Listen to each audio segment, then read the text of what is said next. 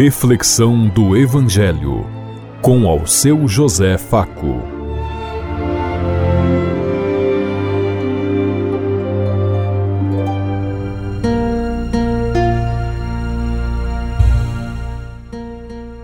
Faça bem a todos os ouvintes da Rádio Construtiva e todas as emissoras em sintonia conosco e o povo que nos ouve.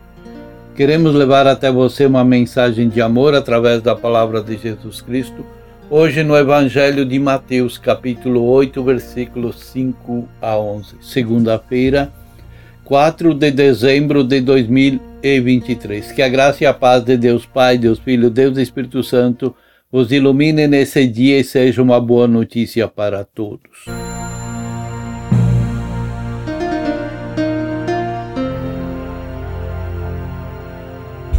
O Senhor esteja conosco, Ele está no meio de nós. Proclamação do Evangelho de Jesus Cristo, narrado por São Mateus. Glória a vós, Senhor.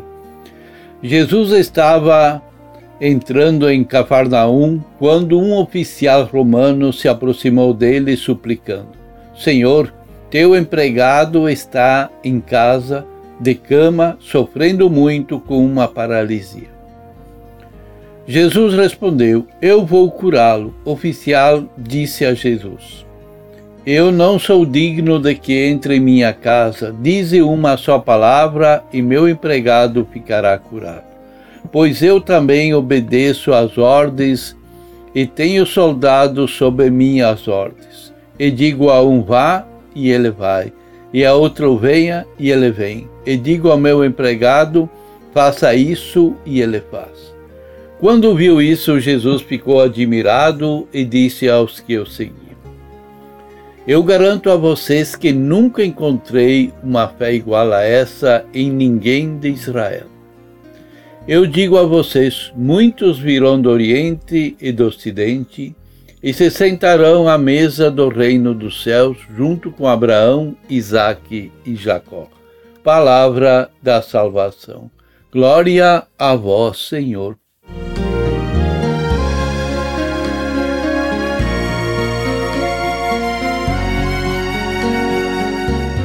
Jesus acaba de entrar na cidade e já um centurião romano, cujo servo está muito doente, insiste que Jesus vá salvá-lo.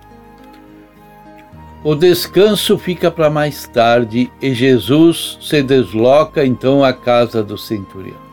No caminho, amigo do centurião vão ao seu encontro com um novo recado: Senhor, não te incomodes, porque não sou digno de que entres em minha casa.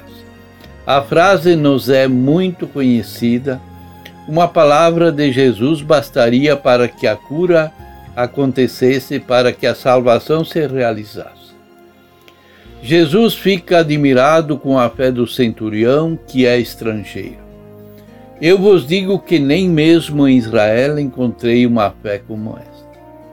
E sem que o texto mencione as palavras curadoras e de Jesus, a cura acontece. A narrativa se conclui afirmando que ao voltarem para casa, os enviados encontraram o servo em perfeita saúde. Os nossos personagens são Jesus e o centurião. Jesus é profeta, consciente da sua da situação de opressão vivida por seu povo, mas nem sempre bem aceito em sua própria terra. Ele mesmo havia afirmado: nenhum profeta é bem recebido em sua pátria. O centurião, por sua vez, representava o poder colonizador e tirano dos romanos. Comandando tropas romanas de cerca de 100 soldados, que era o que constituía uma centúria. Ele tem o papel de garantir a ordem pública e assegurar a cobrança de impostos em Cafarnaum, especialmente o imposto sobre a pesca. O serviço a serviço de Roma e de Herodes Antipas representa os interesses de uma pequena elite.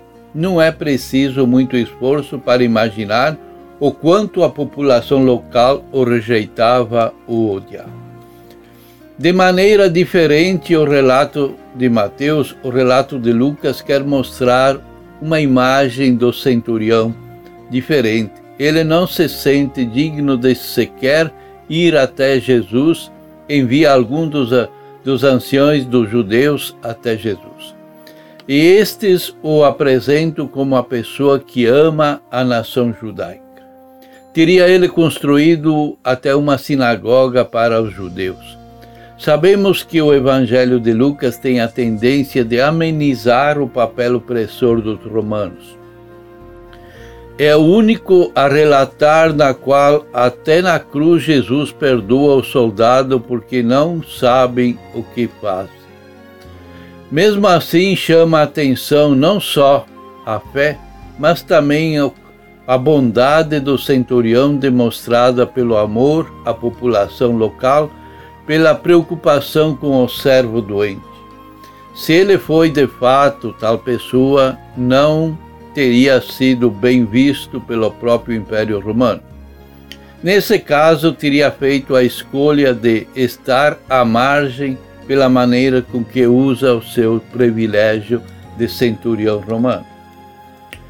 Bem mais à margem é a condição do jovem doente, o texto o apresenta inicialmente como um servo ou um escravo. Seria vantajoso a cura para que ele voltasse à condição de escravo do centurião? Que salvação seria essa? Qual o sentido?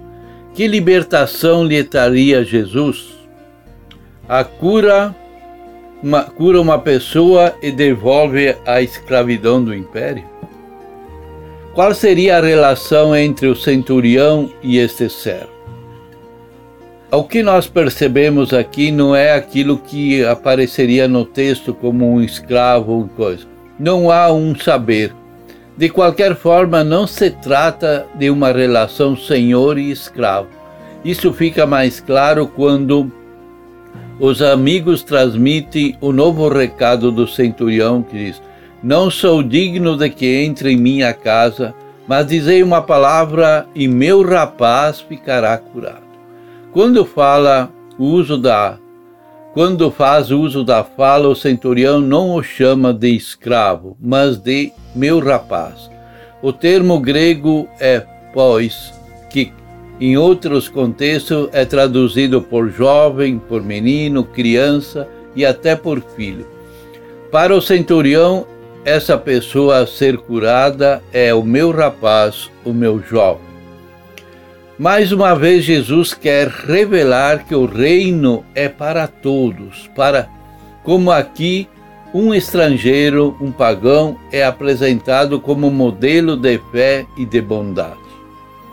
Como nós vimos também com o samaritano em outras passagens, onde Jesus o colocou como modelo de fé apresentando a nós hoje uma, um convite e um desafio a sermos também realmente pessoas de fé comprometida, como esse centurião, como o samaritano. E nós perguntamos hoje que tipo de cristão eu sou? Eu aceito na minha comunidade os diferentes? Como eu trato as pessoas de outras comunidades, de outras religiões? Pensemos em tudo isso enquanto eu lhes digo até amanhã, se Deus quiser. Amém.